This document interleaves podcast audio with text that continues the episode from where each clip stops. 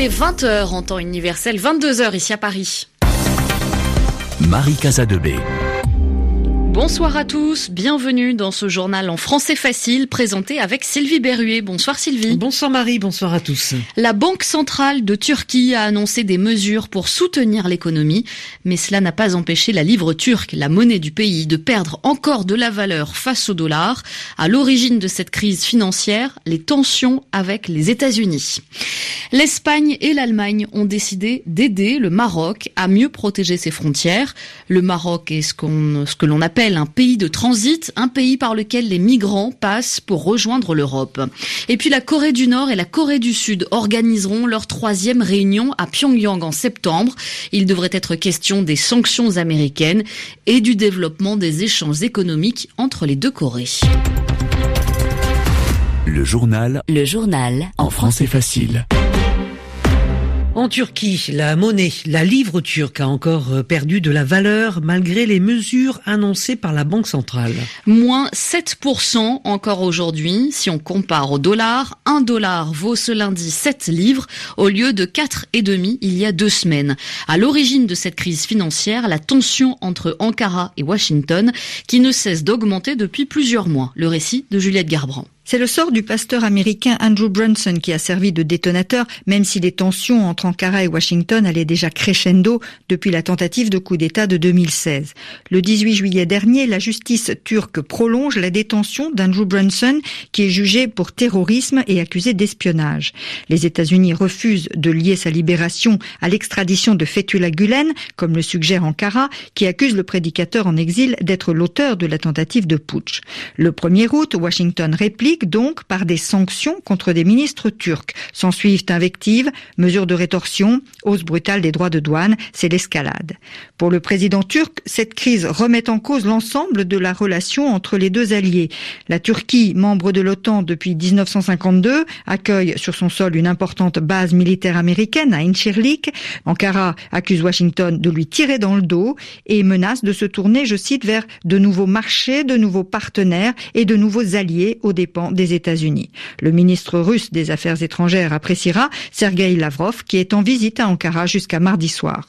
L'histoire se répète hein, pour l'Aquarius. L'Italie refuse d'accueillir le bateau et les 141 personnes qu'il a secourues vendredi au large de la Libye.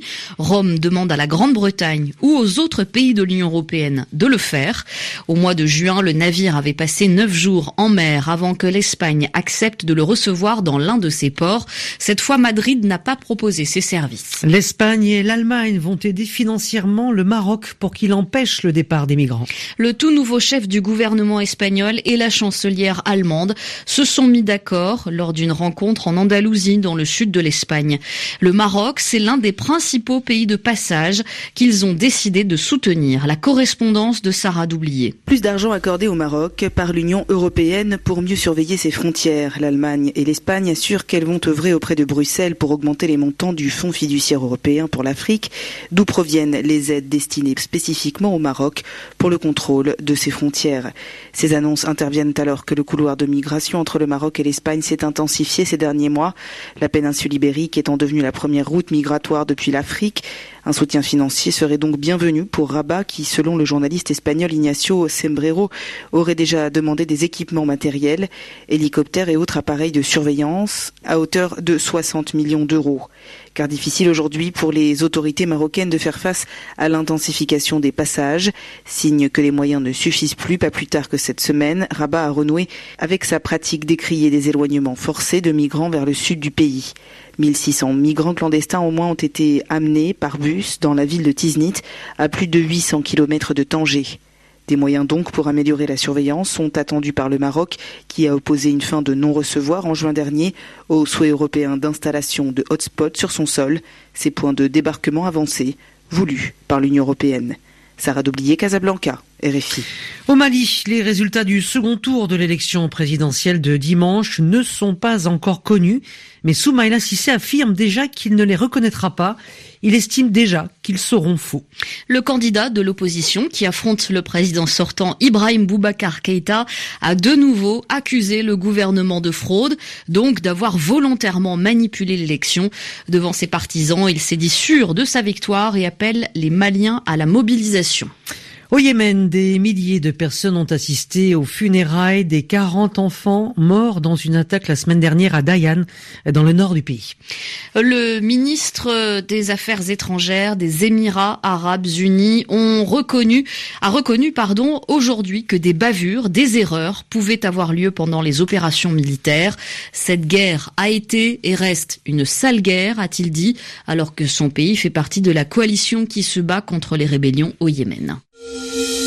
Le journal en français facile. Les deux Corées ont décidé d'un nouveau rendez-vous. Ce sera en septembre à Pyongyang.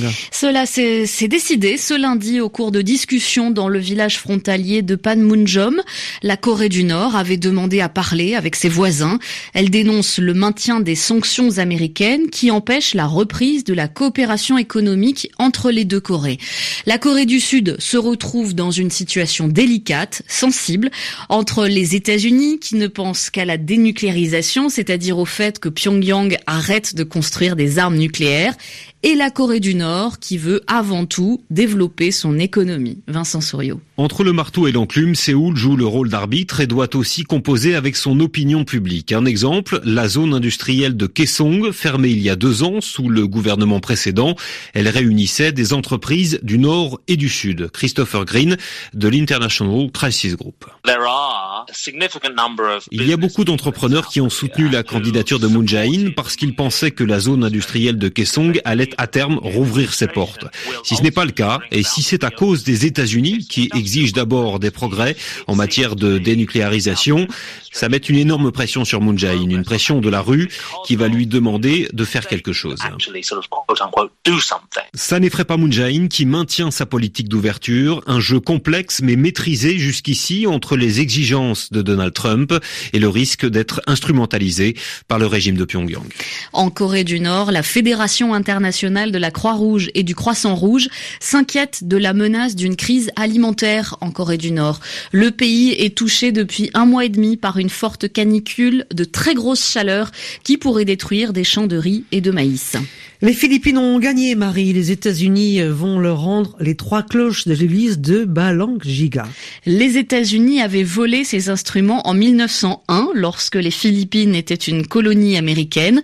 Depuis des années, le président philippin Rodrigo Duterte, comme les présidents avant lui, demandaient leur retour. Les précisions de Christophe Paget. Elles ne sont pas à vous, elles sont à nous. Ces cloches constituent le souvenir de l'héroïsme de nos ancêtres qui ont résisté aux colonisateurs américains et ont sacrifié leur vie pour cela.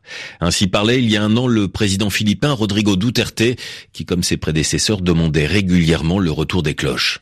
Leur histoire remonte au début du siècle dernier, à la guerre qui avait éclaté en 1899 entre les États-Unis et les Philippines, après la vente du pays par Madrid à Washington. L'armée américaine s'était emparée des trois cloches de l'église de Balandriga, sur l'île de Samar, dans l'est du pays, lors d'une expédition punitive menée après la mort de 34 soldats américains tués par des rebelles. L'armée avait également rasé la ville, massacré la population, les Philippines ne gagneront leur indépendance qu'en 1946.